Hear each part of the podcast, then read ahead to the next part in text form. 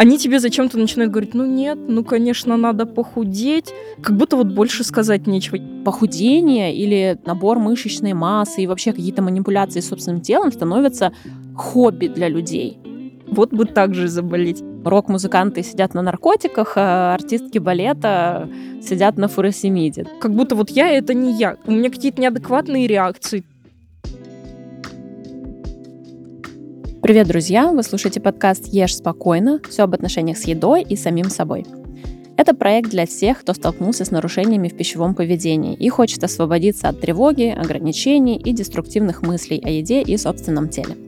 Я автор и ведущая подкаста Яна Задорожная, и сегодня мы будем говорить с вами о проблеме образа тела и сверхценности внешности, и о том, как формируются нарушения в восприятии собственного тела, почему отражение в зеркале становится вдруг главной опорой в нашей жизни, как это влияет на нашу дальнейшую историю, на наши отношения с окружающими. Нам, с одной стороны, повезло, с другой стороны, это довольно большой вызов жить в эпоху такого глобального прогресса и технологического, и медийного, и социокультурного. Благодаря такому развитию многие вещи, которые для прошлых поколений были, возможно, не так доступны, для нас становятся сегодня ориентирами. Я говорю и о западных стандартах красоты, моды, да и вообще жизни. Все это, с одной стороны, подсветило сильный gap между социальными классами, нами и другими, и с другой стороны, запустило культуру консюмеризма, объективации. То есть люди стали желать быть похожими на других, более лучших, более красивых, более обеспеченных людей – Вспоминается философ, один наш современник Рене Жерар, который выдвинул теорию о миметическом желании.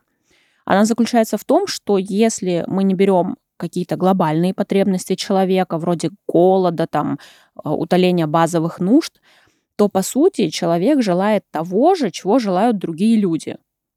И Жерар считал, что человек — это существо, которое, в принципе, не знает, чего хочет, и поэтому бессознательно выбирает для себя некий образец для подражания. Он называл это медиатор желания.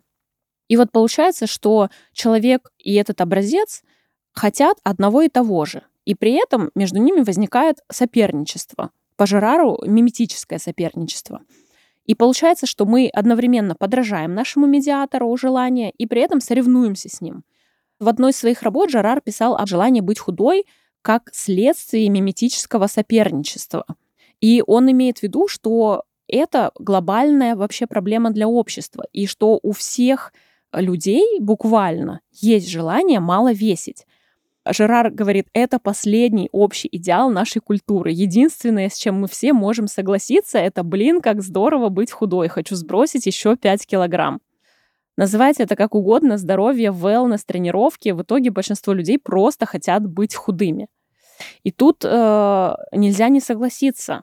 Но важно опять же, что мы живем в такое время, когда контроль человека над всем абсолютно в жизни стал поощряем и культивируется, и из каждого утюга нам кричат, что все в наших руках, что мы все контролируем, а, что нам все подвластно. И вот э, получается, мы живем в контексте, где тебе говорят, если ты к 30 годам не стала красоткой, фитоняшкой или там не стал, не попала а, в список а, лучших из лучших, то ты просто ленивая жопа и ищешь себе только оправдание.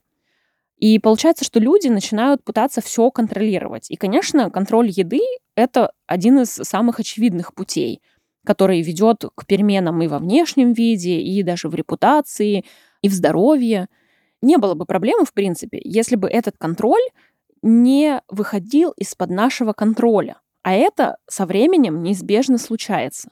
Вот об этом как раз мы и поговорим сегодня с моей гостьей. В студии будущая артистка балета Дарья Волкова, которая тоже прошла свой путь восстановления после РПП и сегодня поделится с нами своими инсайтами. Даша, привет! Спасибо, что согласилась поучаствовать в проекте. Мне очень приятно познакомиться с тобой. Яна, привет. Мне очень приятно то, что ты меня пригласила, потому что тема для меня очень интересная и актуальная, поэтому буду очень рада рассказать то, что знаю. Давай начнем с небольшого рассказа о тебе. Расскажи, пожалуйста, в каком возрасте ты начала заниматься балетом? А, как вообще это влияло там, на твою жизнь? Чем ты сейчас, на какой стадии ты сейчас находишься? Я начала заниматься балетом. Мне очень нравится говорить, что я начала заниматься балетом э, в два года. Ну, конечно, это не совсем так. В два года это был просто какой-то общий кружок, где мы тянули стопочки, качали спиночку, бегали на полупальчиках, просто в юбочках, в купальничках, на ковриках лежали. То есть это, конечно, балетом в полном понимании назвать нельзя, но это были уже такие первые шаги к тому, чтобы начать заниматься танцем, балетом. У нас уже и тогда были какие-то выступления, но все это было на таком детском уровне, и отдали меня туда родители. Не могу прям, конечно, сказать то, что отдали, это было больше мое желание. Я увидела балет «Жар птица», думаю, все, хочу так же, не могу, мне нужно то же самое, отдайте меня.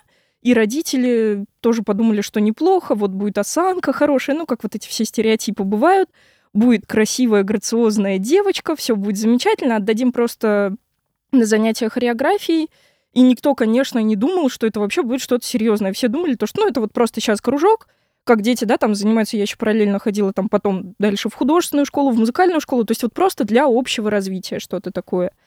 Даже были периоды, когда я хотела бросить, когда мне это было, ну, не очень интересно, потому что я немножко еще так в силу некоторых обстоятельств меня там распределили не совсем в мою группу, я была с детьми помладше, меня так просто сложилось. И мне не было как-то интересно, мне не было любопытно, то, чем мы занимались, было для меня не актуально, и мне все это как-то наскучило, и я вообще даже думала, то, что, может быть, я как-то даже и уйду. Но вот потом был такой момент, что на пуанты же ставят не сразу, как ты приходишь. Как правило, это возраст сейчас очень по-разному. Бывает то, что и в 5 лет ставят где-то на пуанты. Но если все-таки мы говорим о том, что есть определенная физиология, да, детки формируются, и не сразу можно их прям поставить, и все, чтобы пошли танцевать. Поэтому, ну, в среднем стараются поставить где-то лет в 10, 12, вот что-то такое. И у меня прям была цель, то, что мне нужно дойти, вот, чтобы встать на пуанты. Вот дальше неважно, на них главное встать. И поэтому я как-то так себя подбадривала, говорила то, что все, вот главное сейчас дойти, встать, постоять на них, а дальше делай все, что хочешь. Ну, и еще так сложилось из-за того, что я была с детьми помладше, у меня там было определенное разделение на классы, и меня не распределили в тот класс, который должен был вставать на пуант.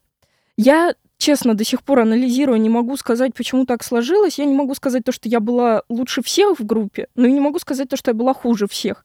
У меня где-то отставало что-то по данным, ну, в том плане, то, что я, может быть, была где-то не такая растянутая, у меня там не было стопы, икса ноги, но при этом по соображалке, если можно так сказать, поскольку я была старше, мне все это легче давалось, поэтому, ну, то есть я была, ну, прям такой хороший среднячок, можно сказать так. И девочек, которые объективно были хуже меня, почему-то их поставили на пуанты, а мне говорят, ну вот, мол, нет. И, кстати, это уже тогда было, то, что не говорили, конечно, тогда прям про вес, но говорили то, что вот какая-то не такая физиология, вот она прям сразу встанет, сразу поломается на этих пуантах, поэтому мы не будем ее ставить. Ну и у меня сразу, конечно, истерика, слезы. Я столько лет заставляла себя ходить, а тут меня не ставят на пуанты. И мои родители пришли, как-то поговорили с руководительницей, и она вроде как пошла навстречу, опять же, тоже странный момент. Если мне нельзя было вставать на пуанты, то почему она согласилась и поставила меня, переведя в группу старше? Ну, как старше, это как раз были девочки моего возраста.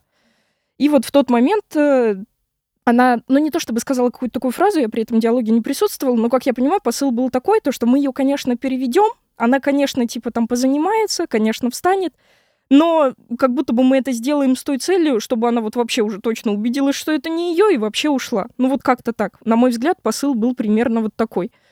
Ну это должно быть очень травмирующее такое услышать или осознать, да, не могу сказать то, что я на тот момент как-то сильно из-за этого... Нет, я, конечно, переживала, плакала, но поскольку я не думала, что это прямо станет моей профессией и вот всей моей жизнью, да, я очень любила танцевать, но я объективно как-то оценивала, что там данных у меня нет, что я не занимаюсь там в профессиональном училище, да, в которое нужно поступать в 11 лет, а мне вот уже 11-12 год, и я все еще особо ничего не умею, чтобы туда поступать. И объективно оценивая свои возможности на тот момент, я как-то немножко мечту про то, что я буду танцевать, забросила. Несмотря на то, что в детстве я, конечно, часто говорила, я буду балериной, все, я буду танцевать, но вот на тот момент это как-то отошло на второй план. Поэтому, да, это было травмирующе, но мне прям, конечно, не казалось, что на этом вся моя жизнь э, закончилась, но это было неприятно. И вот поскольку как-то так сказали, что как будто я не смогу, несмотря на то, что сейчас я понимаю, что вообще вот это вестись на слабо, это очень нехорошо, но на тот момент я подумала, как это я не смогу? Почему это вы тут за меня решили, то, что я не смогу, если я хочу? Потихонечку так я перешла, начала там брать какие-то дополнительные занятия, потихонечку натаскиваться, догонять. И так уже оп-оп-оп я на пуанты встала, там что-то на какой-то конкурс, ну, тоже все это на любительском уровне, но для меня на тот момент это было важно, потому что как так, меня тут не ставят на пуанты, а тут я месяц танцую на пуантах и с девочками, которые некоторые даже старше меня, уже еду на конкурс. И вот тут как-то у меня все так в гору пошло, и я летом перед 11 классом попала к просто невероятному педагогу, которая дала мне все. Я там как бы на нее какими-то окольными путями вышла, и я вообще до этого поняла то, что я занималась не балетом то, что все, что я делала до этого, это не балет, не классическая хореография, это вот просто любительский кружок на пуантах. И этот педагог для меня вот просто открыла вот этот огромный мир. И я так думаю, вот оно оказывается-то все как. Это вот так вот оказывается надо делать. То есть я опять же повторюсь, я не считаю, что это плохо. Это просто другой уровень совершенно был. И тут я как-то так поняла, что мне это интересно, что мне это нравится, что с этим педагогом у нас прям есть вот какой-то коннект, то, что я ее чувствую, она меня чувствует. И прям прогресс, вот он был не такой то, что там, ну, наверное, стало лучше. Я вот его буквально после каждого занятия видела, насколько я становлюсь лучше, насколько я больше начинаю понимать. И в тот момент я как-то так призадумалась. А что это я оставила свою мечту? А почему я вот так вот легко сдалась? Почему я вот так вот решила, да, у меня нестандартная история, да, у меня там нет данных от природы, которые я там разрабатываю по сей день, да, у меня нет там супер-пупер растяжки, то есть у меня не пластичное тело для этого вида искусства, но я же могу взять и растянуться сама. И как-то я тогда прям стала усиленно работать сама с педагогом, и вот я поступила в хореографическое училище на специальность артист балета ансамбля. Здесь тоже небольшая оговорочка для людей, которые вот не в вне профессии существуют нашей, для них это будет не совсем понятно, потому что это не столь важно, это больше какие-то юридические моменты, поэтому я даже, наверное, не буду это пояснять. То есть я учусь не на специальности артист балета, а на артист балета ансамбля современного танца. Но по большому счету для моих каких-то дальнейших целей для меня это не принципиально. Просто на артиста балета, если бы я поступала после 11 класса 18 лет, мне бы надо было учиться 7 лет то есть до 25, но это прям уже too much было как бы. А артист балета ансамбля это 4 года. Ну, то есть по факту это как будто как бакалавр, да. И вот так вот я пошла, и вот уже в следующем году я буду заканчивать, как-то потихоньку выходить в какую-то относительно взрослую жизнь именно в контексте своей профессии. И вот я еще параллельно решила то, что раз уж я закончила 11 классов, я достаточно хорошо сдала ЕГЭ, литература русский, я подумала, почему бы мне не поступить в Московский государственный институт культуры на педагогику балета заодно. На тот момент я уже понимала то, что я обладаю достаточным количеством знаний, хотя бы просто, чтобы не калечить детей. И я это даже делала больше с той точки зрения, что все мои педагоги до этого поступали. И все они проходили путь сначала училища, но не артист, а вот тоже педагог, а потом вуз. И опять же, во мне тогда немножко такое взыграло что-то доказать. Я думаю, а я сейчас приду и сразу в ВУЗ поступлю. Я действительно сразу поступила в ВУЗ на очное отделение на бюджет. И не пошла я туда, потому что очка для меня была не актуальна, поскольку я собиралась все-таки получать образование в училище. И вот поэтому я учусь сейчас на заочном отделении в ВУЗе. И вот очно непосредственно в хореографическом училище на специальности артист э, балета ансамбля. Вот такая вот история у меня. Надеюсь, что не очень долго. Очень интересно э, поразительно, насколько ты упорно стремилась э, все-таки к своей цели, пусть даже и на каких-то этапах у тебя были там периоды э, сомнений. Мне кажется, в таком возрасте это более чем нормально, и удивительно, насколько здравые и осознанные решения ты принимала. Очень здорово, я рада, что ты все-таки к своей мечте идешь. Э, мне кажется, это очень важно. Я на своем личном опыте знаю, что заниматься тем, что приносит тебе удовольствие, это ну, просто это единственное, что важно в жизни, на мой взгляд. Так вот, пусть пафосно прозвучит. Скажи, пожалуйста, на каком вот из этих этапов ты поняла, что у тебя какие-то вот особые отношения с едой? Скажем так, расстройства пищевого поведения, да, непосредственно, они не формируются в секунду, вот по щелчку пальцев. И на мой взгляд, чем больше я каких-то историй наблюдаю, это все-таки уже какие-то звоночки вот прямо с детства начинаются. То есть э, вот уже я помню, например, в пять лет это не было чем-то серьезным. Это вот просто так, какие-то слова. Я вообще была таким ребенком, меня там сложно было заставить что-то поесть. Просто вот, ну, как бы я что-то моталась, бегала, играла.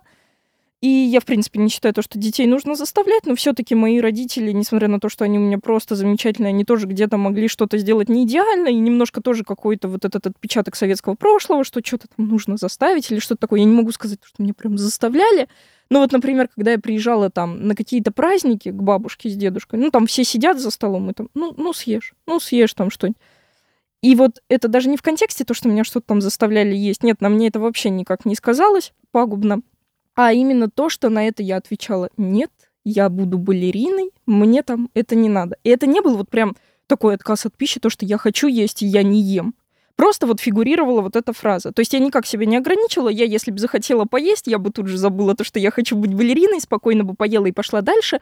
Но мне как-то казалось то, что это вот звучит красиво, что ли. То, что вот балерины все худые. И я вот уже с пяти лет буду показывать какую-то свою серьезность в том плане, что буду это хотя бы просто говорить. И у меня там в пять лет уж, ну, совсем я вообще была там каким-то, ну, то есть худым ребенком абсолютно там обычным вот эти вот ну, не торчащие колени прям совсем, ну, то есть вообще ничего, ну, никак не придерешься, никаких проблем у меня не было. И поэтому мне ничего делать-то для этого специально не нужно было, но мне хотелось это позиционировать таким образом, как будто я что-то для этого делаю, а не просто так здесь сижу. Слушай, в этой истории удивительно, что в пять лет ты осознавала связь между едой и образом тела. Это же насколько, это же вещь, которая, ну, ко мне пришла, наверное, после 20 лет. До 20 лет я вообще не сопоставляла, что то, что я в себя пихаю, как-то может отразиться на моем внешнем виде абсолютно. А тут в 5 лет ты уже понимала, что вот еда и вот то, как ты выглядишь, это вот какие-то вещи. Как, откуда это вообще пришло? Мне даже, наверное, будет сложно ответить на этот вопрос, потому что у меня, в принципе, семья не существует в контексте какой-то культуры диет. То есть э, у меня не папа, в принципе, практически, и мама уж точно никогда не практиковала, потому что у меня от природы очень худая мама, как бы, и она никак себя не ограничивала, и для нее все это было не актуально. И то есть как-то в контексте семьи у меня не культивировалось то, что нужно что-то не есть, или наоборот что-то есть. То есть вот этого не было. Возможно, от других каких-то родственников я что-то слышала, то, что, ой, я там на диете, ой, вот это вот, вот то я не ем. Плюс там, ну, какая-то реклама, вот эти вот таблетки и Валар. Я сейчас боюсь соврать, может, и Валар позже появился, может, это у меня так уже сейчас как-то все в сознании смешалось. Ну, то есть какая-то вот реклама, то, что вот я там турбослим, что-то такое вот для похудения, не помню точно, как это называлось. Ну, то есть просто вот отовсюду оно капало, это лишний раз доказывает то, что на самом деле в нашем мире очень сложно, чтобы у человека, который предрасположен к РПП, РПП не сформировалось, потому что уже в 5 лет даже не в семье, где прям мне что-то навязывали, я уже это как-то понимала. Поэтому здесь это, наверное, даже скорее плохо, чем хорошо именно с точки зрения здоровья и вот расстройств пищевого поведения. Да, я абсолютно согласна. Я в этом ключе и имела в виду. Угу.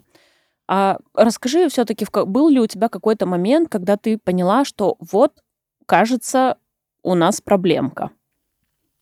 Ну вот я дальше тогда, да, немножко продолжу по вот этому пути рассказывать. Еще в студии, когда я занималась, то есть это было там обычная ДШИ, детская школа искусств, вот непосредственно, где большую часть времени я провела, занимаясь балетом, классическим танцем, уже там нам, ну не просто даже начинали говорить, нас прям конкретно критиковали за вес. Причем вот давайте как бы, да, понимать, что эта студия, это вот просто, это даже не в Москве было на тот момент, это подмосковная студия, где просто ходят, занимаются детки до 18 лет, где, скорее всего, никто из них не свяжет свою жизнь с профессиональным танцем, потому что я повторюсь, что чтобы танцевать, нужно было поступать там в 10-11 лет. То есть если вы, грубо говоря, в 13-14 оказываетесь в этой студии, ну, как бы, скорее всего, вы никуда не попадете, чтобы именно танцевать. И поэтому это такой странный момент, зачем это было говорить в принципе, если, ну, то есть артистов из этих людей, скорее всего, не получится. То есть просто городской уровень. Мы просто танцуем, просто там выступаем на каких-то городских мероприятиях.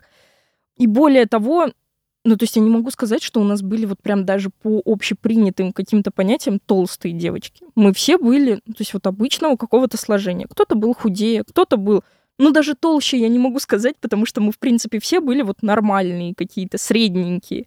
Я, опять же, повторюсь, я не хочу здесь стигматизировать, потому что я совершенно ничего такого не вижу, если там человек, например, толстый, да, и он занимается, например, тоже танцами. Но просто я имею в виду, что даже по общепринятым каким-то понятиям мы не выглядели совершенно там какими-то толстыми. Для балета, наверное, да, по вот этим вот навязанным каким-то эстетическим стандартам.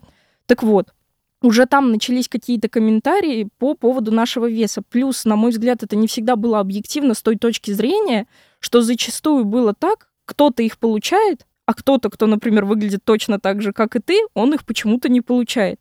И вот здесь у тебя как раз и начинает формироваться какое-то, ну, нездоровое, что ли, восприятие себя, ну, потому что как так ты там знаешь то, что вы носите с человеком один размер, ты вот видишь вроде фотографии, что вы одинаково выглядите, а ему говорят, нет, типа, ты еще нормальная, а вот тебе уже там надо худеть. Ну, конечно, это вызывает некоторый диссонанс, да, как бы вообще какой-то... Ты не понимаешь, что происходит. И вот уже в тот момент, поскольку нам это как-то активно так навязывалось, нам там говорили, ну ничего, там типа денек перед концертом можете там кефира попить просто, ну вот из серии. И вообще было непонятно, зачем это делать. И более того, я не могу сказать то, что на тот момент я прям начала какие-то активные попытки похудения, принимать. Но, скажем так, здесь активно уже начало какое-то формироваться непринятие себя, потому что до 12 лет я, в принципе, ну, как бы считала, что со мной, ну, все нормально. Я, в принципе, даже не задумывалась, то, что что-то может быть не так с телом. И я вообще на тот момент воспринимала то, что если человек толстый, то у него вот просто, если у него какой-то огромный живот, мне почему-то так казалось, ну, то есть это очень смешно, очень по-детски, то вот тогда человек толстый. А вот если ты на человека смотришь, и у него там, я не знаю, ничего где, нигде на метр не выпирает, то вообще как бы, ну, то есть его даже как толстого характеризовать совершенно нельзя. И все, это вот было мое такое представление о жизни. И тут вдруг я начала понимать, что типа, если ты нагнулся, и у тебя там, я не знаю, бок, типа, напополам сложился, то это ты уже, наверное, толстый. А вот у тебя там, ты, например, ну, не знаю, на пальцах какое-то упражнение, не упражнение, извиняюсь, движение выполняешь, и там что-то где-то у тебя, я не знаю, там, грудь, например, просто как-то немножко трясется, который просто вообще и отродясь-то не бывало, там просто непонятно, что вообще находится у тебя, но оно немножко колышется, когда ты что-то выполняешь. Наверное, это уже признак то, что у меня какой-то лишний жир на теле, и вот да, это же то, о чем говорят мои преподаватели. И на самом деле, чтобы тоже понимать, что это не на меня одну так повлияло, я, понятно, не могу там назвать э, конкретные имена, фамилии людей, из моей группы, из групп младше, из групп старше. Я сейчас, особенно когда я начала вести блог, мне прилетают эти истории, что у меня было то же самое. То есть это далеко не я одна, скажем так, э, пострадала от этого. Очень много девочек. Ну, я не хочу сказать, что почти все. Но на самом деле почти все. Потому что когда ты такое слышишь, особенно в детском возрасте, и у тебя нет какой-то альтернативы, то это не очень приятно. Плюс мне, например, родители тоже потом э, так, ну не то что упрекали меня, но говорили, а почему ты нам не рассказывала, что вот происходит такой трэш. Ну, мы думали, что все хорошо, вот ты хочешь заниматься, вот тебе нравится, все замечательно. Я им отвечала то, что, ну, мне настолько вдолбили, что это вот что-то такое вообще стыдное со мной происходит, что-то настолько неприемлемое, что мне просто не хотелось расстраивать своих родителей, что у них там, я не знаю, ребенок какой-то толстый, вообще не такой, чтобы они просто не переживали, потому что я думаю, наверное, они мне там этого не говорят, наверное, они не замечают, а вот преподаватели-то видят, преподаватели же, вот я с ними столько времени провожу, вот я занимаюсь с ними тем, э, что мне нравится, значит, они как будто как, ну не то, что больше авторитет, но, наверное, они в этой сфере больше понимают. И поэтому, чтобы не расстраивать родителей, я им не рассказывала о том, то, что у них толстый ребенок. Хотя, опять же, повторюсь, толстой я не была, просто вот обычное телосложение.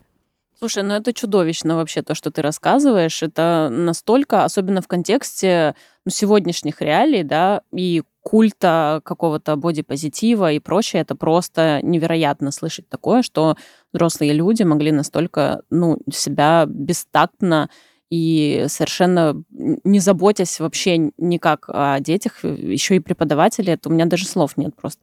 Хотя, конечно, опять же, когда это какая-то там серьезная, ну, элит, элитный уровень, да, танца, ты можешь ожидать, там, я думаю, что и от спортсменов тоже требуют многого, и от артистов тоже. Но вот э, когда это дети, это, конечно, ну, просто ужас и кошмар. А скажи, вот кроме преподавателей, вот преподаватели вели себя так, как вели, да, пусть им будет за это стыдно. А другие люди в твоем окружении, родителям ты не рассказывала. Были у тебя какие-то друзья? Ты дружила с девочками из балета или какие-то со стороны, может быть, у тебя были знакомые? Обсуждала ли ты себя, свое тело? Какой вообще фидбэк ты получала вне вот этой сферы? На самом деле, вот поводов сомневаться в себе лет вот до там, 16, обозначим так, с 12 до 16 вот этот период, у меня особо не было, потому что, в принципе, со стороны я всегда, наоборот, слышала, какая я там красивая, ой, там, я бы хотела такую же фигуру, как у тебя. То есть, наоборот, какие-то такие комментарии именно от друзей, потому что, нет, я дружила, конечно, и с девочками из балетной студии, но более близкие мои подруги были там с других занятий, скажем так. Из школы, из музыкальной школы, еще там откуда-то. То есть я вообще достаточно общительный человек была, много с кем общалась. И, в принципе, ото всех я слышала, наоборот, какие-то позитивные высказывания в сторону моей внешности, в сторону моей фигуры.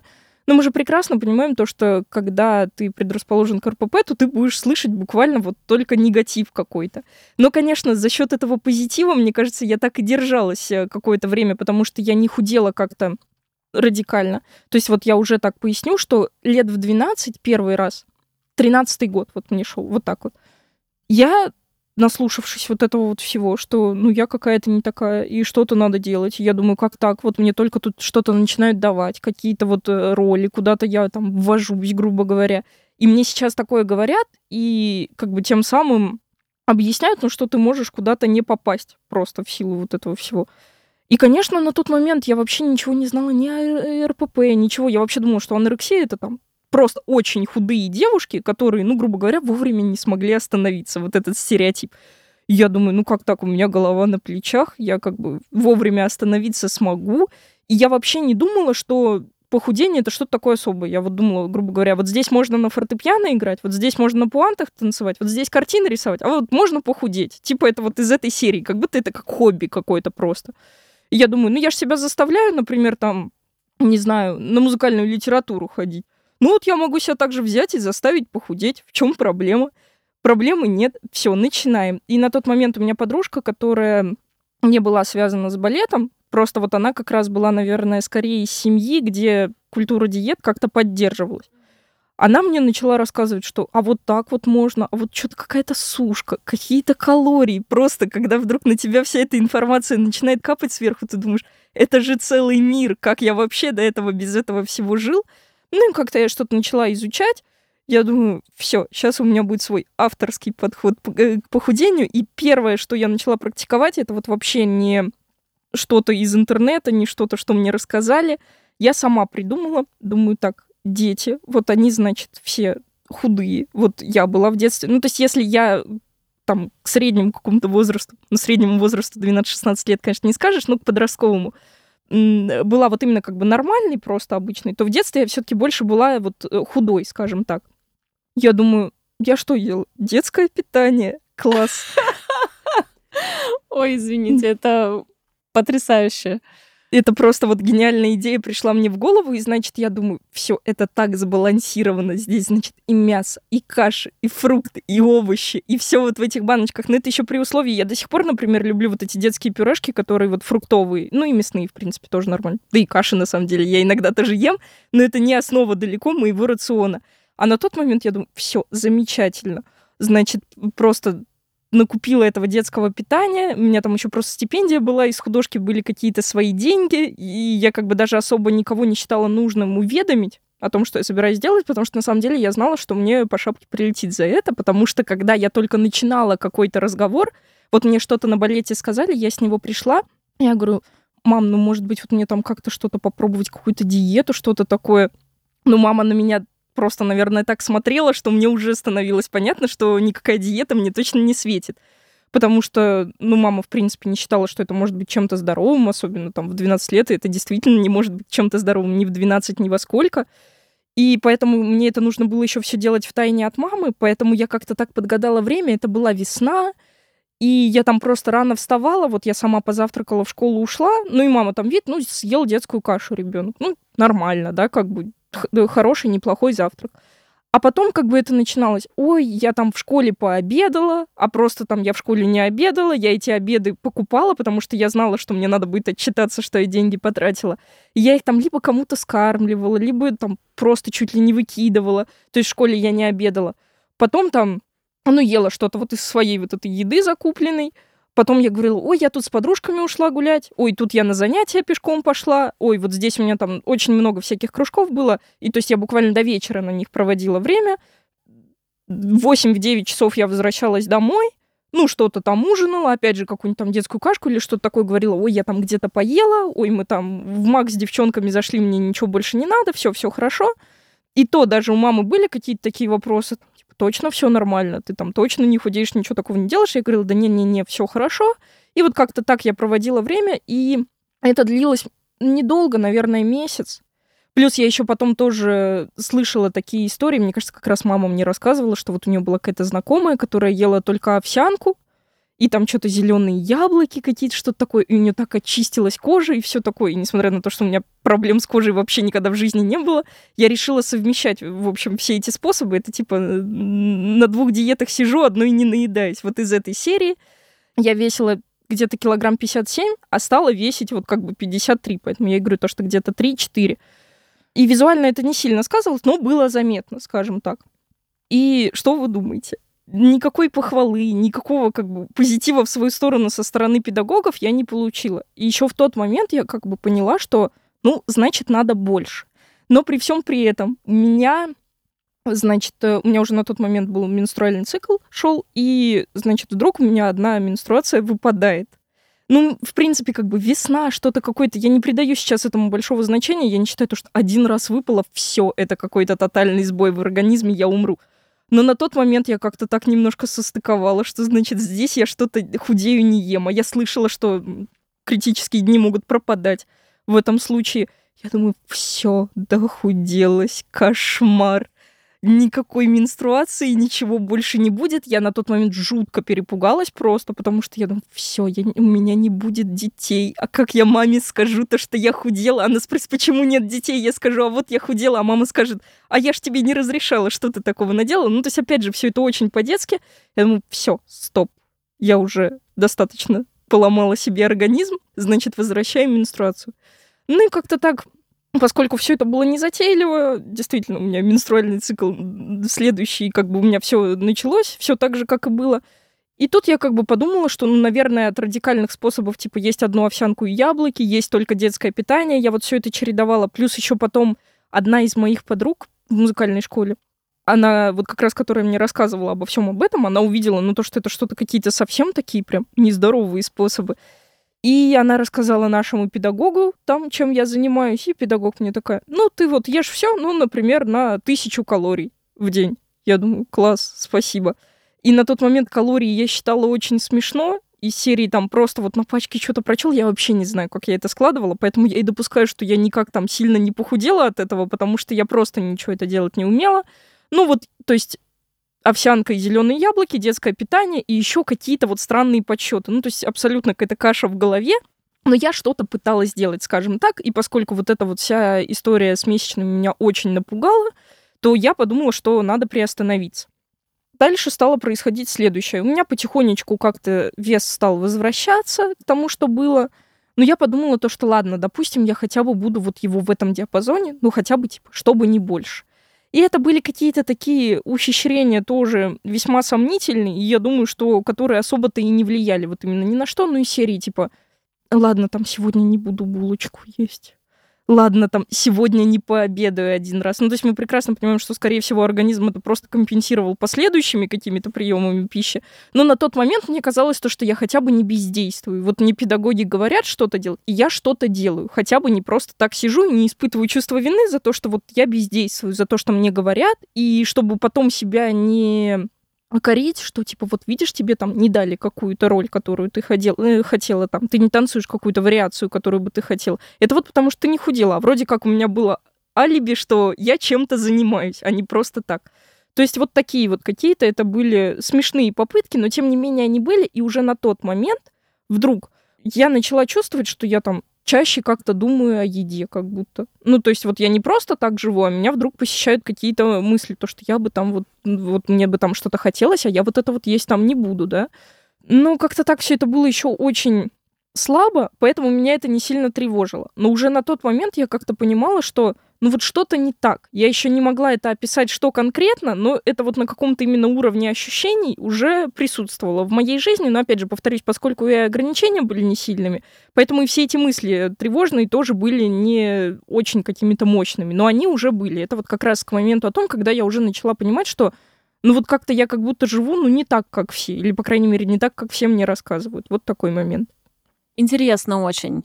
Очень интересный термин э, ты сейчас сказала похудение как хобби. Мне кажется, я раньше такого не слышала, но это, меня это очень зацепило, потому что если подумать, то для очень многих людей похудение становится действительно хобби. И э, забота о теле, которая сейчас тоже прям на пике популярности, очень модна, она, по сути, тоже сводится к тому, что похудение или, ну, там, я не знаю, набор мышечной массы и вообще как-то формирование, какие-то манипуляции с собственным телом становятся хобби для людей. И это интересно. То есть не спорт, не тренировки, а именно выглядеть определенным образом. Интересная мысль. Спасибо, что ты это озвучила. Получается, что уже в 12 лет у тебя начались какие-то ограничения. То есть все равно это ментальные уже да. какие-то перестройки да, в да, сознании, да, да. что вот это я хочу, но не буду. Скажи, у тебя было какое-нибудь компенсаторное поведение вот после, когда вот все это не то чтобы сильно сработало, а ты там оставалась, как я понимаю, в своем весе, а, вот что дальше? Вот ты переходила какую-то вот грань, где этот а, контроль как будто уже тебя начинает захватывать и контролировать тебя, и ты уже не можешь отказаться от булочки, а потом тебе приходится там э, больше тренироваться или что там как-то иначе компенсировать съеденное. Угу. Да, я понимаю, о чем ты говоришь, непосредственно то, что вот там переедание, да, например, какие-то после ограничений поскольку, опять же, повторюсь, ограничения были не очень сильными, и на тот момент еще организм как бы был молодой, здоровый, да, безусловно, они были. Но, опять же, они меня не столь тревожили, потому что логично, что если, например, ты себя ограничиваешь там на протяжении года, да, то у тебя накапливается достаточно большой дефицит, и его нужно погашать. И это там адские, да, уже могут быть какие-то переедания. А, грубо говоря, ну вот ты себя как-то типа поограничивал, на тебе это не сильно сказалось, да, у меня вдруг стали наступать такие дни, когда, ну, я как бы чувствовала, что я как будто, ну, вот постоянно ем, как будто мне постоянно хочется есть. Но я как-то так себе это оправдывала, я думаю, ну, вот, значит, так. Я еще тогда уже, типа, как-то входила потихоньку вот в тему вот этого вот всего. И подружка тоже моя мне что-то рассказывала. Мы читали какие-то там паблики ВКонтакте, типа ПП, ЗОЖ, вот это вот все. И вот мы уже тогда, значит, вычитали это умное слово читмил. Я думаю, все, значит, 6 дней в неделю. Я вот как-то ограничиваю хотя бы там одну булочку, вот это, а вот в воскресенье у меня читмил. Все как бы нормально. И, в принципе, за счет этого это как-то все так и держалось, и это не было вот прям то, что мне там как-то было плохо, то, что у меня там были, я не знаю, вздутия, то, что там были какие-то отеки. Нет, такого не было. Ну, то есть это было вот именно просто как-то больше даже с психологической точки зрения, то, что как будто я постоянно ем, как будто вот я здесь ем, там ем, тут я вроде только пообедала, я еще хочу есть. Вот в таком контексте, но поскольку вот в тысячный раз говорю, ограничения были не сильными, то эти переедания еще на тот момент не были какими-то вот глобальными. А, расскажи, вот когда произошел вот этот момент, когда ты поняла, что у тебя все выходит из-под контроля. Вообще был такой момент mm-hmm. или нет? У тебя как-то вес изменился? Или, ну вот, что послужило, а, собственно, тому, что ты перешла с пабликов ПП на паблики РПП? Но на самом деле я еще до этого просто как бы слышала там что-то про анорексию, про там, булимию. И вот поразительно, насколько вот еще лет в 12 я смотрела всякие пусть говорят, просто я могла там по кругу некоторые выпуски пересматривать. Я думаю, ну какие же они счастливые. У них вот анорексия, потому что в моем представлении это было как раз то, что тебе вообще не хочется есть. Ты вообще не думаешь о еде. Ты вот просто вот супер худой, и у тебя все хорошо. Я думаю, зачем они лечатся? Для чего? Я думаю, это же просто счастье. Я вот не могу так похудеть, потому что я есть хочу, а они не хотят. Я думаю, вот бы так же заболеть. И для меня сейчас, конечно, это очень забавно. Я понимаю, насколько это наивно, потому что я понимаю, что у меня уже тогда было РПП, и мне только казалось, что вот э, как бы было здорово. А на самом деле я уже была в его контексте, просто физически я еще так не выглядела на тот момент. И таким прям уже переломным моментом, когда вот, ну, все пошло совсем плохо, это был как раз вот 10 класс. Я на тот момент как бы выглядела ну, в принципе, я была уже вот э, толще, чем я была там в 12-15 лет. И я как бы это понимала, я это видела на весах, я понимала то, что типа я так не хочу, потому что у меня все время вот была цель вот придерживаться вот этого веса, а тут я вешу больше. Но тут еще нужно понимать то, что я ростом стала все-таки повыше. Плюс я все-таки как-то, наверное, завершила на тот момент вот свое формирование. Вот я уже прям была именно вот прям девушка, как бы, а не там ребенок все-таки еще. Но меня это, конечно, очень напрягало. Плюс к тому моменту я начала очень активно, вот как раз от студии я ездила на конкурсы сольно, а там ты приезжаешь, значит, все эти члены жюри, потом что-то типа круглого стола, где тебе, конечно, говорят, вместо того, чтобы сказать то, что вы просто занимаетесь там самодеятельностью, продолжайте ей заниматься, и у вас вот все будет хорошо, они тебе зачем-то начинают говорить, ну нет, ну, конечно, надо похудеть, как будто вот больше сказать нечего. Я когда сейчас пересматриваю эти видео и понимаю, кто сидел в жюри, я думаю, вы серьезно не могли сказать то, что у вас там все не выворотно, то, что вы там вообще, ну, вот по каким-то другим факторам, как будто вот реально самой глобальной проблемой это было то, что я просто не выглядела истощенной. Ну, то есть вот как бы и все. И поскольку на эти конкурсы я ездила уже с родителями, и родители это слышали, в их сознании тоже немножко стало такое формироваться, типа, ну, если ты хочешь этим заниматься, то как будто надо бы тоже похудеть как-то. Я не могу сказать то, что они на меня давили, но это как-то фигурировало. Типа там, ой, ну, можно поменьше сахара есть, можно вот то, можно все.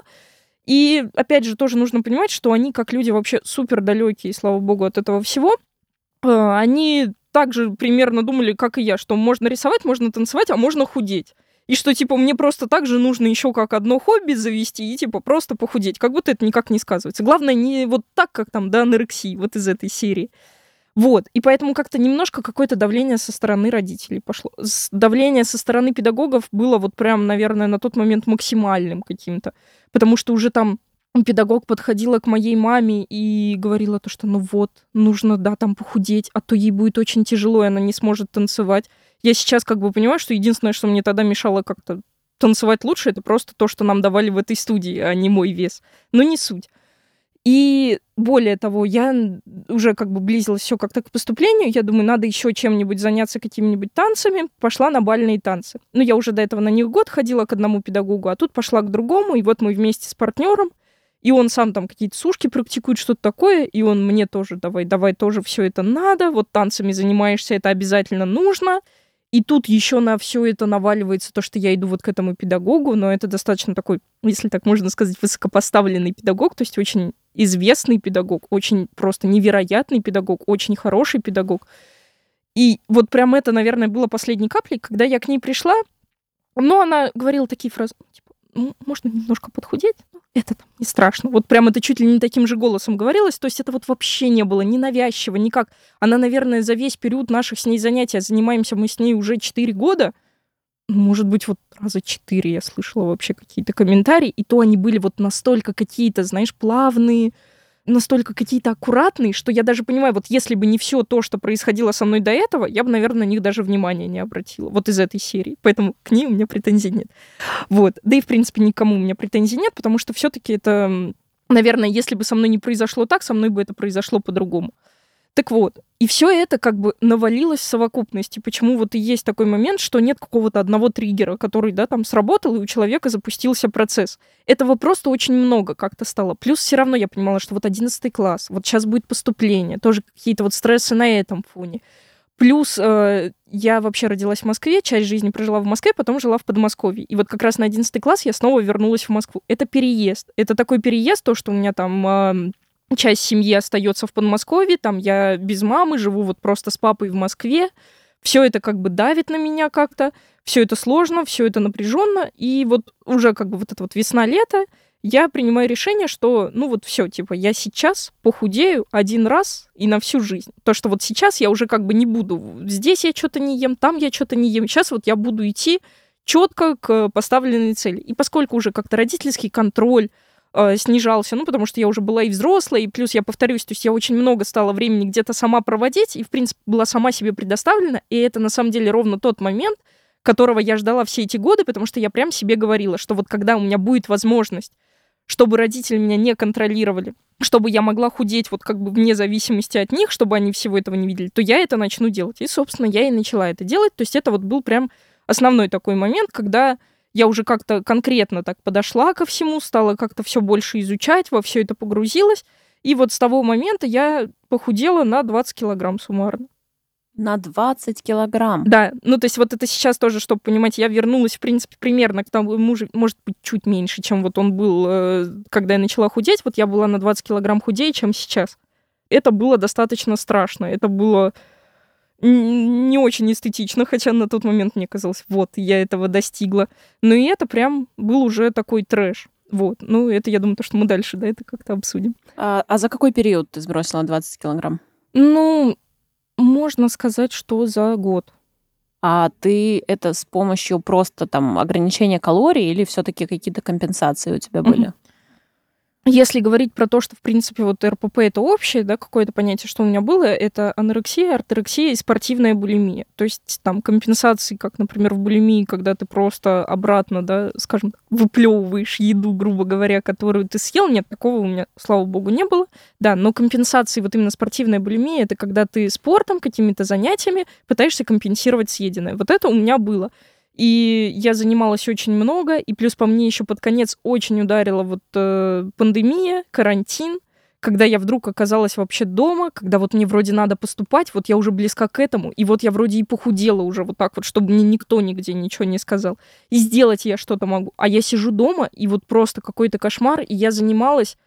Я сейчас, конечно, занимаюсь больше, наверное, чем я занималась тогда, но тогда это было прям, мне казалось, что 6 часов в день — это уже что-то адское. И это именно было с той точки зрения, что я не могла пропустить э, какую-то тренировку. Я даже занималась не тем, что было бы более целесообразно для балета. Ну, то есть, может быть, я бы лучше лишний раз там стопы покачала просто. Но я на это предпочитала не тратить время, а я думала, я лучше лишний раз там в планке постою, потому что очевидно, что я этим сожгу больше калорий, чем там, если я стопы покачаю. И да, я не буду там тоже углубляться, разные были манипуляции там с весом и такое я пробовала, и секое, и здесь что-то не есть, и сахар не есть, и просто там одними овощами, фруктами питаться вот из этой серии. Все-таки то, что дало основной результат вот мне в этом похудении, это был, да, подсчет калорий и вот как бы э, очень э, активная трата этой энергии, скажем так. Угу. Расскажи, пожалуйста, как в этот период э, твоя вовлеченность в этот процесс похудения сказалась на твоей социальной жизни, на общении с друзьями, mm-hmm. с учетом пандемии, понятно, что тогда на всех это сказалось, но вот все же были ли случаи, когда ты вот предпочитала позаниматься, потренироваться, потому что это сожжет больше калорий, а не пойти там с друзьями куда-то или не посидеть в зуме с друзьями? Да, поначалу, когда я начинала худеть, ну, то есть вес, да, там нормальный для человека, мне вообще казалось то, что вот все, вот тут-то моя жизнь налаживается. Вот я начинаю худеть. Вот у меня все, меня за это хвалит, хвалит педагог. Все как бы это замечают. Мне там прилетают какие-то комментарии. Я думаю, шикарно. Но опять же, да, там, ну, что-то я как-то чаще стала о еде думать, что-то я вот как бы жду вот этого дня, когда я там смогу, да, например, как-то поесть нормально или что-то такое, или там съесть то, что я себе запрещаю но как-то в целом на меня это не сильно давило. И тут вот уже это вот было конец весны, лето 2019. Вот осень 2019, я иду в школу, и как-то я так замечаю, что, ну, я как будто постоянно боюсь там что-то лишнего съесть. И я там выбираю, я лучше лишний раз не пойду там в, в кафе, если меня пригласили, например, после учебы, потому что а вдруг вот все будут есть, а вдруг я там не удержусь и не выпью просто чай, а съем там бог, какой-нибудь салат Цезарь, а он у меня вообще там не запланирован, я такой есть не собиралась. И прям будет это очень плохо. Я понимала то, что это будет жуткая тревога, жуткое чувство вины. Я думаю, нет, спасибо. И так все это как-то постепенно перешло это в то, что я действительно как-то стала сводить встречи к минимуму. Причем мне даже самой себе было как-то неудобно в этом во всем признаваться я себе говорила, вот, нет, я просто так занята, вот у меня там занятия с педагогом, например, вот с моим, да, как раз вот я позанимаюсь, я после них выйду никакая, я лучше домой поеду, хотя вот просто как бы сейчас я прекрасно понимаю, когда я сейчас могу позаниматься там дома сначала сама, поехать в училище отучиться, в училище сама позаниматься, еще там что-то поделать, на работу какую-нибудь сходить и с друзьями потом еще вечером встретиться. И как бы я прекрасно понимаю, что на тот момент объективных причин не ходить у меня не было. Единственная причина это вот было как бы как раз РПП. То есть да, уже такое началось. Плюс эм, у меня достаточно близкие отношения с родителями, очень хорошие и с папой, и с мамой. И мы как-то с ними все обсуждаем, всем делимся, в принципе.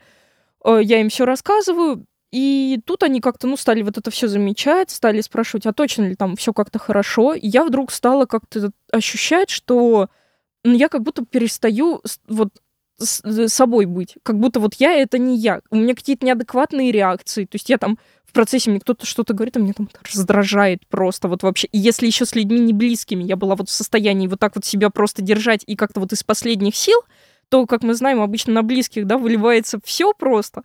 И там мне сестра что-то скажет, а я там на нее накричу. Причем я уже в процессе, пока я кричу, я думаю, почему я это делаю? Ну, то есть это же какой-то бред, она же вообще ничего такого как бы не сказала, почему я так реагирую. И мне прямо от самой себя начинало становиться постепенно страшно, потому что я видела, что я раздраженная, что вот меня прям все бесит. То, что я постоянно либо тревожусь, беспокоюсь, либо раздражаюсь, ну, агрессию какую-то я прям такую не проявляла, но если это можно сказать, что я там накричала, например, на сестру, ну или как там на нее цыкнула, либо просто вот ответила как-то холодно, а могла бы ответить нормально. И плюс то, что все это для меня было совершенно не свойственно. То есть одно дело, может быть, если бы я такая всегда была, может, как бы и не заметила бы. А при условии то, что я совсем другой человек, для меня прям это было очень страшно. И вот в этот момент, наверное, я больше всего как-то начала убеждаться в том, что со мной происходит что-то ненормальное. В параллель с этим, конечно, нужно понимать то, что и физические симптомы, такие как там слабость, э, там, с кровати встал, в ушах звенит, тремор, да, какой-то руки могут трястись, начать ноги могут трястись. Один раз я в обмороке не падала, как-то вот я не дошла до этого состояния, но один раз, вот я помню, в школе прям было такое состояние, я вот так сижу, и у меня просто все крутится, все кружится. Я думаю, ну как так? И самое в этом ужасное, что Сейчас, конечно, больше, сейчас, конечно, чаще. Даже вот этот подкаст об этом говорит, то, что об этом начинают как-то говорить, то, что это куда-то доносят как-то до людей, но вот еще на тот момент, мне так кажется, что все-таки это было не столь развито, особенно у нас, да, на нашем каком-то русскоязычном пространстве и ты просто, ты вот это худеешь, тебе плохо физически, ты видишь то, что ты эмоционально просто никакущий, но ты, опять же, в этом винишь себя, потому что ты думаешь, что, наверное, ты какой-то не такой, и это только со мной что-то не так. Вот все же худеют, вот со всеми же нормально, и значит, это вот просто я какой-то не такой, и я поэтому даже долгое время я и старалась-то об этом никому не говорить, потому что мне сказать было стыдно, я очень боялась, что как бы, ну вот то, что именно со мной что-то не так. Я правильно понимаю, что в целом ты понимала, ты связывала свое плохое самочувствие и дефицит калорий, который ты создавала, потому что те симптомы, которые ты описываешь, это, конечно, э, стандартные, очень э, общие, распространенные симптомы дефицита калорий. Ты понимала, да, что это именно из-за того, что ты в дефиците? Ну, конечно, не сразу. Ну, то есть, знаешь, как вроде внутри себя ты понимаешь, но, опять же, ты не хочешь себе в этом признаваться. И ты начинаешь искать тысячу одну причину. Господи, сколько я всего там перерыла. Я думаю, все, мне там не хватает витамина В. Это точно. Вот все, надо вот попить такой витаминчик. Ой, что там э, диетологи рекомендуют для хорошего настроения? Бананы. Надо в свой рацион срочно включить бананы. Это все из-за того, что я неделю бананов не ела. Вот из этой серии тоже со своим педагогом я как-то немножко так поделилась, что я не очень себя как-то хорошо чувствую. Она говорит, ой, у тебя там, наверное, гемоглобин снижен, а он у меня действительно по анализам на тот момент был немного снижен. Такая, печень поешь. Это вообще отдельная просто история, как я на сковородке с антипригарным покрытием без масла жарила печенку, это все были какие-то просто угольки. У меня я испортила сковородку, я ее столько отскребала, мне это до сих пор родители припоминают, потому что просто у меня была новая сковородочка вот с этим антипригарным покрытием. Я ж только входила во всю эту историю без масла. У меня все на ней было идеально до того момента, пока я на ней печень не пожарила без масла. Вот, я грызла эти угольки и думаю, как вкусно, наверное, сейчас у меня поднимется гемоглобин, и сейчас-то мы заживем. Но нет, и да, плюс ко всему, вот ко всем неприятностям, которые со мной происходили, у меня менструальный цикл пропал. Сейчас я уже боюсь соврать насколько, но это было полгода точно. Месяцев семь, наверное. Ну вот что-то в этой паре. Я все думаю, что же со мной такое происходит, что же мне делать? И в какой-то просто момент эм, я листаю вот в Инстаграме рекомендации, и мне там попадается, как сейчас помню, я просто до сих пор подписана на эту девушку, у нее пост, э, что делать, если у вашего близкого РПП. А я вообще на тот момент, это нужно понимать, насколько я была продвинутой в теме, если анорексию и булимию, я слышала такие названия. РПП, вот я знала, что есть ПП, и я думала, что РПП это типа все те люди, которые придерживаются э, правильного питания. Я даже не думала, как это расшифровывается. И я думаю, странно. Ну, там какой-то такой заголовок был, типа, как помочь вашему близкому, у которого РПП. Я думаю, что ему помогать-то? Он же там просто, у него правильное питание, зачем вы к нему лезете? Вот. И тут я начинаю читать этот пост, И вдруг я как бы начинаю понимать, что, наверное, этот близкий человек — это, наверное, я. Ну, конечно, это не сразу я прям это приняла. Я так, значит, перехожу в Инстаграм этой девушки, так начинаю читать. И я думаю, это же все обо мне. Она что, с меня пишет просто все посты? Но тоже, опять же, не сразу. Это было вот как-то на ночь. Я вот так телефон отложила. Думаю, нет, ну что-то фигня какая-то. Я думаю, ну какое у меня РП, какая анорексия? Я вон балетом занимаюсь, я там вкалываю, да, по столько часов в день. Какая у меня может быть анорексия? Я ж видела эти передачи, пусть говорят, где эти девушки просто до дивана дойти не могут. В тот момент уже вот зародилось вот это постепенно, скажем так, какое-то принятие, что ли, проблемы, если можно так обозначить. То есть я хотя бы уже понимала, в каком ключе мне рыть. И с каждым днем я все больше и больше убеждалась. Я прям у меня было настолько нестабильное эмоциональное состояние, что я вот плакала, мне кажется, просто постоянно от какой-то фигни. И, конечно, в какой-то момент я начала уже плакать от того, что у меня РПП. Я как сейчас помню, я вот еду в такси, там типа март месяц, вот это вот такая вся грязная, подтаявшая Москва. У меня играет в наушниках какая-нибудь супер грустная вообще там мелодия, типа из эм, список Шиндлера. Вот так же называется, я же не, не обманула. Ну, у списка да, Шиндлера да, есть да, саундтрек, да, да. Вот, да. И, значит, я его вот так вот слушаю, он у меня просто на репите. Вот по стеклу текут вот эти капли. Я даже уже не сдерживаюсь, я просто вот так прикладываюсь на это стеклышко в такси. У меня просто вот капают вот эти вот слезы. Я еду к педагогу, я плачу. Я еду от педагога, я плачу. Я еду в школу, я плачу, потому что я реально понимаю то, что у меня вот просто вся жизнь вообще как бы на каком-то дне, я просто не понимаю, где я нахожусь, при всем при этом за это дно, ну, как бы уже на тот момент 50 на 50, но все равно меня, наверное, по большей части все-таки поощряют. То есть мне все говорят, молодец, ко мне там подходит одноклассница, а как ты так похудела, а что там надо делать? А я даже понимаю, что я какую-то рекомендацию-то дать не могу, потому что я как бы начинаю постепенно осознавать, к чему меня это привело. И на тот момент еще это просто достаточно важно в моей истории. Вот единственное место, где я как-то переключалась, где я не думала о еде постоянно, где мне постоянно не хотелось плакать. Это вот были прям те полтора часа, которые я там занималась со своим педагогом. То есть там я как-то включалась в процесс, и вот эти вот полтора часа это было единственное время, когда вот реально меня эти проблемы не волновали. Я бы хотела сразу задать вопрос про педагога. Вот когда ты похудела, твой mm-hmm. педагог, он как-то, она как-то отреагировала на это, что были какие-то ну, тоже, может быть, похвала или комментарии.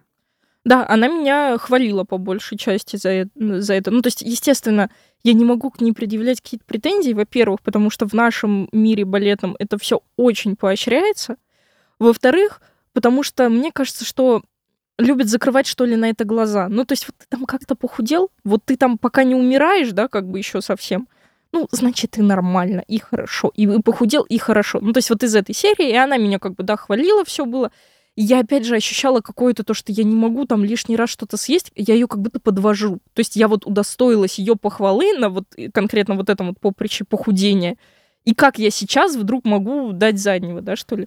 То есть у тебя уже появился страх сойти с этой дорожки, начать есть нормально, несмотря на то, что ты уже понимала, что это проблема, как э, выйти оттуда, но при этом не набрать вес. Такой страх у тебя уже появился на тот момент, правильно я понимаю? Да, этот страх у меня появился, причем еще, наверное, несколько раньше, чем я вот прям еще осознала проблему. То есть я вроде понимала то, что, ну, а что такого там, например, вот мне предложили там, не знаю, кусок тортика, да, там просто на дне рождения у кого-нибудь там в школе. Вот почему я не могу просто его взять и съесть? Это же там один кусок, это немного вообще. Но я прямо понимала то, что я вот как будто от этого одного куска я буду чувствовать, как он во мне, он мне будет напоминать о том, то, что я, наверное, сейчас так поправлю, что мой педагог это точно увидит.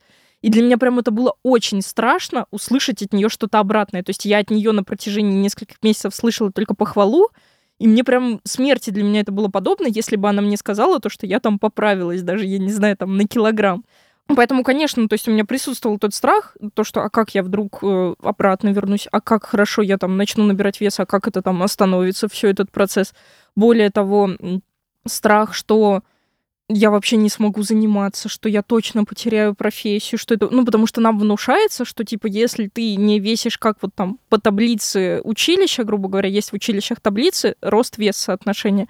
И это на секундочку то, что для моего роста, у меня там, типа, 172, я сейчас там, это плюс-минус килограмм, что-то такое, но вес рекомендуемый 47 в училище.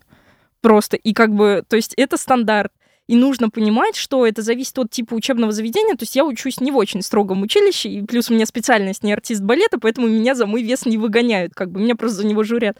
А если ты учишься, например, в Амгахе, то ты можешь вылететь из-за перевеса, там, я не знаю, будешь ты весить 49, тебе скажут все. Ну, еще там до 50 нормально, а типа после 50 тебя как бы попросят при росте 172 вес 47 килограмм. Чтобы слушатели наши понимали, я сейчас сижу просто с открытым ртом, с висящей челюстью и э, в полном шоке вообще. Это же я не могу как бы оправдать себе, на основе чего составлялись эти стандарты, потому что если еще там на 172 там как-то, ну то есть если там начать вычислять, я просто этим занималась. Если начать вычислять, даже возьмем вот эта средняя температура по больнице, индекс массы тела, да, минимальный, там, типа здоровый, который считается. Мы будем, не будем рассматривать даже то, что он для всех разный, да, и так далее. Просто хотя бы вот это усредненное значение. Там не на каждый рост будет даже минимальный нормальный ИМТ. То есть там да, где-то бывает то, что он еще ниже оказывается, чем, ну, хотя бы минимальный нормальный. То есть на основе чего составлены эти таблицы, я не представляю. И я скажу так, то, что буквально каждый первый в нашей сфере сталкивается с расстройством пищевого поведения, потому что от природы людей, которые будут соответствовать этой таблице, ну, их практически не существует. Поэтому все вынуждены как бы прибегать к каким-то манипуляциям в той или иной степени. И, соответственно, на выходе мы имеем то, что все боятся поправиться, все там как бы постоянно находятся в тревоге, плюс в училищах вот в большинстве это еще взвешивание с какой-то периодичностью, и как бы, ну, то есть ты должен не набрать, ты должен перед этим взвешиванием там как-то себя подготовить. Поэтому это просто доходит до какой-то истерии, то, что там чуть ли не шпильки из волос вынимают, то, что там не хотят отращивать длину волос, чтобы там вот просто эти лишние граммы откуда-то понабрать там э, просто я не буду там э, ужинать, я не буду завтракать перед этим, я не буду пить воду, хотя ты там можешь позаниматься перед этим и потом пойти только на взвешивание. Я ничего не буду делать. Я там схожу в туалет. Некоторые, ну то есть потому что булимия у нас тоже распространена. Некоторые идут там все вставляют два пальца, чтобы, я не знаю, там желчь просто из себя последнюю вынуть, но только чтобы не там перевес на весах. Плюс э, вот такие прям истории с этими всеми бисокодилами, фуросемидами. Вот это прям супер э, частая история про мочегонные. То, что перед тем, как идти на взвешивание, девочки напиваются вот этими таблетками, чтобы все просто из себя вывести я не знаю, насколько это вот как бы мне просто девочка рассказывала, что типа вот я так делала. Понятно то, что я не стояла, не смотрела, как она пила 13 таблеток фуросемида подряд, но я как бы знаю вот эту историю. Но то, что их точно пьют не в соответствии с рекомендацией врача и гораздо больше, чем можно пить, это сто процентов, и это вот все очень распространено у нас. Да, это ужасные вещи, конечно. Причем а, это, об этом известно. То есть все как бы понимают, это. Но действительно, ты правильно сказала, что это как бы, это закрывается глаза, и, ну, окей, вот так вот происходит. Там рок-музыканты сидят на наркотиках, а артистки балета сидят на фуросемиде, да, такова вот э, реальность жизни. А скажи, пожалуйста, когда вот все-таки, ну вот, все стало плохо, там понятно, что ты узнала, что такое РПП, ты себя вычислила, да, а, что дальше? Ты обратилась к психологу, как, э, собственно, как ты решила, Э, бороться с этим страхом набрать вес, э, отказаться от диет? Когда вот я уже прям четко осознала проблему, когда я ее приняла, мне на это скорее больше потребовалось не то, чтобы какая-то информация, а мне потребовалось время просто. И вот прям когда я уже понимала, что у меня вот точно оно и ничего другого быть не может, я приняла решение, то, что я буду восстанавливаться, и поскольку я, опять же, повторюсь, я читала там конкретные какие-то блоги, и я как-то слава богу, достаточно быстро вычислила, кто про восстановление, а кто про то, чтобы себя обманывать дальше, при э, всей там нелюбви некоторых людей к протоколу, например, Минимаут, я к нему отношусь очень хорошо, потому что этот протокол буквально спас мне жизнь и спас жизнь э, многим моим друзьям на данный момент. Я просто начала есть. Я ограничила тренировки. Я опять же поясню, почему ограничила, потому что все-таки моя профессия — она сложна в том плане, ну, я не могу просто взять и отказаться совершенно от физических упражнений. И это как раз то, например, над чем я работаю сейчас, как помочь людям, вот, которые так же, как и я, танцуют, либо спортом занимаются каким-то, ну, то есть там, где у них тело рабочий инструмент, как им совмещать потому что им, конечно, минимаунт не совсем подходит. Хотя я считаю так, то, что, ну, например, если вы продолжаете заниматься и вы не видите каких-то улучшений, да, в плане физического здоровья, ну, вы там не набираете вес, ничего не происходит, ну, значит, вы отказываетесь, потому что жизнь, она все равно всегда важнее, чем профессия. Друзья, небольшая справка по протоколу Минимаут. Это протокол восстановления, который известен также как гомеодинамический протокол. Он предполагает восполнение физических и ментальных ресурсов через процесс максимального насыщения. У него есть ключевые принципы. Это употреблять минимально необходимое количество калорий. Тут по разным источникам это от 2500 до 3000 калорий. Отвечать на любые проявления голода, убрать абсолютно все ограничения в еде, как в количестве, так и в типе, и отказаться от занятий спортом на все время восстановления. Вообще. Тут важно отметить, что в профессиональном сообществе протокол Минимаут неоднозначную репутацию имеет, и он точно подходит не каждому страдающему РПП. Поэтому, пожалуйста, консультируйтесь со специалистом, прежде чем принимать то или иное решение в пользу терапии. Так вот, я как бы очень ограничила тренировки. Каким образом? Оставила только те, которые я понимала, что я это делаю для профессии. Ну, то есть, грубо говоря, стопы покачать. Ну, как бы очевидно, что от того, что я туда-сюда там просто ногой шевелю, на себя сокращаю, потом вытягиваю. Ну, немного я калорий на этом трачу. Плюс, если я ем все, значит, мой организм это компенсирует, если я не ограничиваю еду. То есть я оставила такие упражнения какие-то, ну, базовые, что ли, для нас, на которых можно какое-то время проехать, ну, то есть как-то заниматься. Я подумала, да, пусть я лучше потеряю какой-то, да, там навык, что-то вот как бы у меня уйдет, но, по крайней мере, я как-то начну восстанавливаться. И на протяжении всего периода восстановления я не прекращала занятия, но я буквально просто перед каждым движением, перед каждым упражнением, перед каждым занятием или там тренировкой я себя спрашивала, я это делаю, потому что вот мне это реально для профессии нужно, или вот ну, потому что я хочу сжечь там какие-то калории. И здесь как бы главное это вот честность с самим собой, мне это удалось. То есть я прям понимала, когда я такая, типа, нет, я вот сейчас, наверное, хочу лишний раз там позаниматься, не потому что мне это реально вот прям очень нужно, а потому что я хочу калорий сжечь. И таких тренировок я не делала. Ну и действительно, мне это удалось, то есть я прошла восстановление, нахожусь в ремиссии от РПП уже, наверное, сейчас осенью будет третий год, как.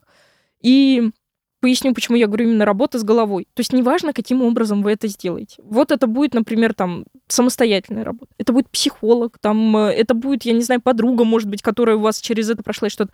Если вы будете чувствовать то, что вы переобучаете свои неверно сформированные нейронные связи, и у вас как бы новое сознание формируется, тогда занимайтесь это вот, я не знаю, хоть просто с бабушкой на лавочке неважно где, неважно с кем, главное то, что вы чувствуете, что ваше мышление и ваше сознание действительно меняется, и вы себя не обманываете. Поэтому вот, и у меня это было так, у меня это было самостоятельно. Я не могу сказать, откуда ко мне это пришло. Возможно, в чем-то я ощущаю, что как раз из-за того, что у меня было разноплановое развитие, и школа, я хорошо училась, я была в биохим-классе, то есть я достаточно хорошо знаю химию и биологию, что тоже немаловажно вот в, этом контексте я там много где занималась, и вдруг я вот как-то почувствовала, что все эти знания как будто начинают как-то в моей голове формироваться воедино и выстраивать, ну, то есть вот вообще какое-то новое мышление. Можно я как раз, э, ты вопрос хотела задать, вот расскажи, ты сказала, я начала нормально есть, я там, и это прозвучало так, как будто это, ну, очень легко. Mm-hmm. Вот я себя ограничивала, была в дефиците там э, долгое время, а потом я начала нормально есть. Но это не так, к сожалению, происходит, мы знаем, да, и вот я бы хотела, чтобы ты на этом месте чуть-чуть подробнее остановилась, как ты поборола эту тревогу перед тем, чтобы начать есть нормальные порции всей еды, включая торты и прочие ништяки? А, вот, очень важный момент. А, это прям самая большая ошибка, когда люди думают, что они сначала поборят тревогу, там, страх, тревогу, а потом они начнут выполнять действия. Сначала ты выполняешь действия, сталкиваешься со страхом, с тревогой, тебя просто всего там, я не знаю, трясет, колотит. А потом ты с этой тревогой работаешь, то есть объясняешь себе, почему то, что ты делаешь сейчас, нормально. Сейчас поясню. Во-первых, да, конечно, это не было так просто. Я прошла достаточно как-то хорошо восстановление в том плане, то, что у меня не было большого количества откатов. Откатов, да, ну, когда ты непосредственно возвращаешься в болезнь. Он у меня был один, незначительный, поэтому я даже как-то не хочу дробить свой период восстановления. Я считаю то, что я вот как начала, так с него и не сходила.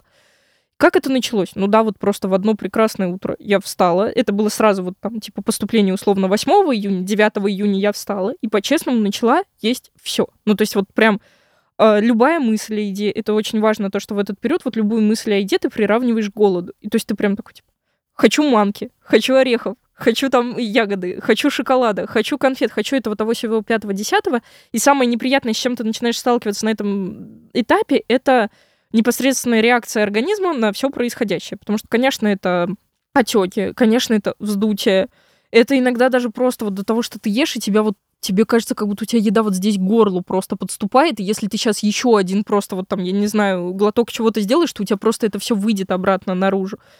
То есть это прям супер неприятная реакция организма, и даже такая вот небольшая моя ремарочка, если говорить о том, что страшнее быть в РПП или вот э, самое начало восстановления, это не в том плане, то, что восстановление не нужно выбирать, потому что восстановление — это путь к жизни. Но вот именно с точки зрения тяжести каких-то физических процессов ты реально начинаешь понимать, что в РПП было даже, наверное, проще, потому что вот эти вот первые пару месяцев, когда ты весь отекший, опухший, у тебя тяжесть, вздутие, тебя просто тошнит, есть ты не можешь все равно прекратить, потому что, во-первых, тебе и нужно, и хочется, и не хочется одновременно, это очень странно. И ты не понимаешь, во что во все это выльется, потому что вот вроде как бы тебе никто не гарантирует, что все станет нормально. Хотя ты наблюдаешь примеры людей, которые делали точно так же, и у них все стало хорошо. Ну, конечно, в тебе присутствует этот синдром единорога, что, конечно, я самый особенный, и вот э, на мне это не сработает, но в этот момент как бы главное просто вот встречаться со своими страхами, не не растягивать все это удовольствие. Я сейчас, когда наблюдаю, как вот есть девочки, которые там, я не знаю, уже 10 лет борются со страшным зверем РПП, которые я вытаскиваю записочку из кружечки. Сегодня я съем одну третью сникерса, и это будет моя победа. Это, конечно, все очень здорово, но как бы вы и не живете, вы и вроде и не в РПП, а вроде и не восстанавливаетесь. Это, да, как раз называется квази-рекавери, когда ты вроде как бы и не болеешь по полной программе, то есть ты где-то что-то делаешь э, противовес РПП, но и при этом ты не восстанавливаешься, потому что твое здоровье не налаживается, у тебя там также нет месячных, у тебя такая же слабость. Ну да, ты периодами себя получше чувствуешь, но это все равно в этом нет глобальных улучшений. И эти девочки, они вот страдают, они вот все такие же худые, им так плохо от этого всего, но они продолжают вот такой вот путь. И я вот прям по первости, еще до того, как я начала, я сначала тоже думаю, да, вот я сейчас тоже буду вот так вот оставаться вот в этом весе, буду там что-то страдать. И в этот момент я поняла, то, что ну, это что-то сродни психологии жертвы. Опять же, у меня эти знания как будто бы ко мне свыше просто снизошли. Я думаю, я хочу также продолжать находиться в том, да, меня будут все жалеть, все будут говорить, какая бедная несчастная, она вот уже 10 лет пытается вылечиться от РПП, и у нее ничего не выходит. Либо я как бы становлюсь самостоятельным человеком. Да, но меня не жалеют из-за того, что я там не доедаю, и то, что я такая вот прям несчастненькая из-за РПП своего. Меня там, мной не восхищаются, да, из-за того, что, ой, как ты так похудела но при этом всем я живу какую-то свою здоровую, нормальную, счастливую жизнь, и у меня все хорошо. Я поняла то, что в этот момент самое главное сепарироваться от мнения общества и просто проживать свою жизнь. И в этом и есть э, счастье, взять ответственность за свою свободу. Это, опять же, вот просто, понятно, не такими словами, но ко мне это осознание пришло, я думаю, все, здорово, я не буду вот это растягивать, записочки эти из вазочки доставать и думать, что мне съесть сегодня. Я не буду там пытаться по интуитивному питанию восстановиться. Я не буду на ПП переходить какое-то там. Я вот просто начну есть и действительно как бы вот э, со всеми прелестями восстановления. Э, на восстановлении начинается такой период, у большинства людей называется страшный голод. Это когда ты сначала не доедаешь, у тебя образуется огромный дефицит, а дефицит, он но он не, это не пустота, потому что этот дефицит, он сформирован из того, что сначала твое тело у тебя там забирает какой-то жир, мышечную массу, забирает там из вот как бы менструация же у тебя не идет, она же почему-то не идет. Ну, то есть, значит, откуда-то тело забрало вот эту энергию. Эту энергию нужно туда вернуть. И это, конечно, очень утрировано, но я всегда люблю вот этот математический пример, когда ты просто берешь, ну, грубо говоря, 365 дней, ты ограничивал себя на 1000 калорий в день. Ну, например, твоя норма, грубо говоря, не призывая считать калории, просто на математике всегда понятнее. Твоя норма 3000, ты ел на 2000, у тебя образовался дефицит – условно, в 365 тысяч калорий. Тогда у тебя не вызывает вопрос, почему я хочу съесть пачку масла за раз, да, условно. Очень классная мысль про сепарацию от мнения окружающих. Это звучит очень по-взрослому, и тем не менее, мне кажется, что многим взрослым, не говоря уже о подростках, этого сильно не хватает, потому что мы как будто растем, в принципе, в обществе, где культивируется мысль о том, что супер важно, что думают о нас окружающие люди, и что на нашу жизнь напрямую влияет то, какое впечатление мы производим на окружающих людей. Про сепарацию от мнения окружающих как будто не так вообще много говорят. Даже вот в терапии, например, да, это безусловно присутствует, но как будто вот за многие годы терапии РПП, которая была у меня, я только сейчас прихожу к тому, что эта тема вылезает на передний план, сепарация от мнения окружающих, и она оказывается ультра важна. То есть она просто тащит все это РПП, можно сказать, наружу. Ты вроде с ним борешься, борешься, и вроде ты все фишки уже просек, ты уже все проблемки решил, а оно все равно вылезает. И когда начинаешь копать глубже, как раз вот эта тема сепарации вылезает правильно ли я понимаю, что у тебя начался период, э, ну, условно так назовем это, перееданий и в, в, э, компенсации восполнения, да, той энергии, которую ты потеряла на дефиците, и потом через какое-то время все нормализовалось. Вот если это так, расскажи, пожалуйста, ну, как это вот, какой, как этот процесс протекал, как, через какое время у тебя восстановился аппетит, э, ты пришла к нормальному питанию, и тебе не хотелось там все орешки и все тортики съесть? Да, это достаточно, на самом деле, стандартный период. Он называется период восстановления до выхода в ремиссию. Это обычно 9 месяцев-2 года. Вот в среднем. Понятно, у кого-то чуть больше, у кого-то чуть меньше, но в среднем так. И у меня было примерно так же. Ну, то есть, конечно, поначалу ты просто хочешь все, ты вообще не понимаешь, как можно не хотеть съесть все. И постепенно это даже, вот знаешь, не было такого дня, то, что еще сегодня я хочу съесть просто половину холодильника, а завтра вдруг у меня все, все нормально, я там не переедаю ничего. То есть это очень такой плавный процесс, и ты даже сам себе не отдаешь отчета, когда это вдруг происходит, просто в какой-то момент ты себя ловишь на мысли, то, что у тебя больше там нет отеков, нет вздутия. И вот э, даже я так это поясню, как это определяется. К этому не нужно стремиться. То есть задача не уйти от перееданий, задача восстановить здоровье. Если переедание здесь, в конкретно этом случае, этому способствует, значит, они должны продолжаться столько, сколько должны. И это очень важно. Но вот очень интересно то, что сейчас я чувствую, как мой день выстраивается от каких-то планов. И вот я недавно как раз вдруг себя просто поймала на такой рандомной мысли, то, что в РПП я выстраивала свой день так. Вот мне нужно позавтракать вот тем-то, тем-то. Это я могу сделать только дома. Значит, завтрак только дома. Там, угу, здесь вот я вот это попью, там я вот это съем, вот этот контейнер нужно не забыть, а вот сюда я могу пойти там поесть в шоколадницу условно, но надо вот заказать именно то, все пятое, десятое, а не что-то другое. И как бы твой день выстраивается от того, как ты поешь, как ты потренируешься. А вот в, под конец восстановления и в ремиссии, когда ты становишься, ну да, как бы как здоровый человек, твой день выстраивается так. Так, мне нужно, значит, на учебу. Ага, вот здесь у меня такая встреча. Ага, вот сюда вот я еду на работу. Вот здесь я с друзьями. -т -т -т -т -т. И еда как бы сама встраивается в этот график. То есть это не значит, что ты не ешь. И ты также ешь вкусно, и ты выбираешь там какую-то хорошую еду, которую тебе хочется. Но при всем при этом ты не вынужден свой день от нее простраивать. И там от этих тренировок компульсивных, да, непосредственно. Поэтому вот для меня это как бы главный показатель, когда еда подстраивается под тебя, а не ты под еду, вот если коротко. Это очень мудрые мысли. Спасибо, что ты их озвучила. Я думаю, что все э, люди, девчонки и молодые люди, которые знакомы с этой проблемой, узнают себя. И вот это вот расписание от еды, это настолько знакомая боль вообще. Спасибо, что ты это озвучила. Даш, скажи, пожалуйста, вот ты сказала, что ты три года уже как в ремиссии. Вот с момента, когда ты приняла решение восстанавливаться, когда вот у тебя лично ты смогла сказать, что я вот вышла на рекавери? Когда возникло вот это вот ощущение, что все, ты вышла на стабильную дорожку, то есть э, ты больше не боишься откатиться, что вот ты просто вот все, РПП позади. Что я просто живу.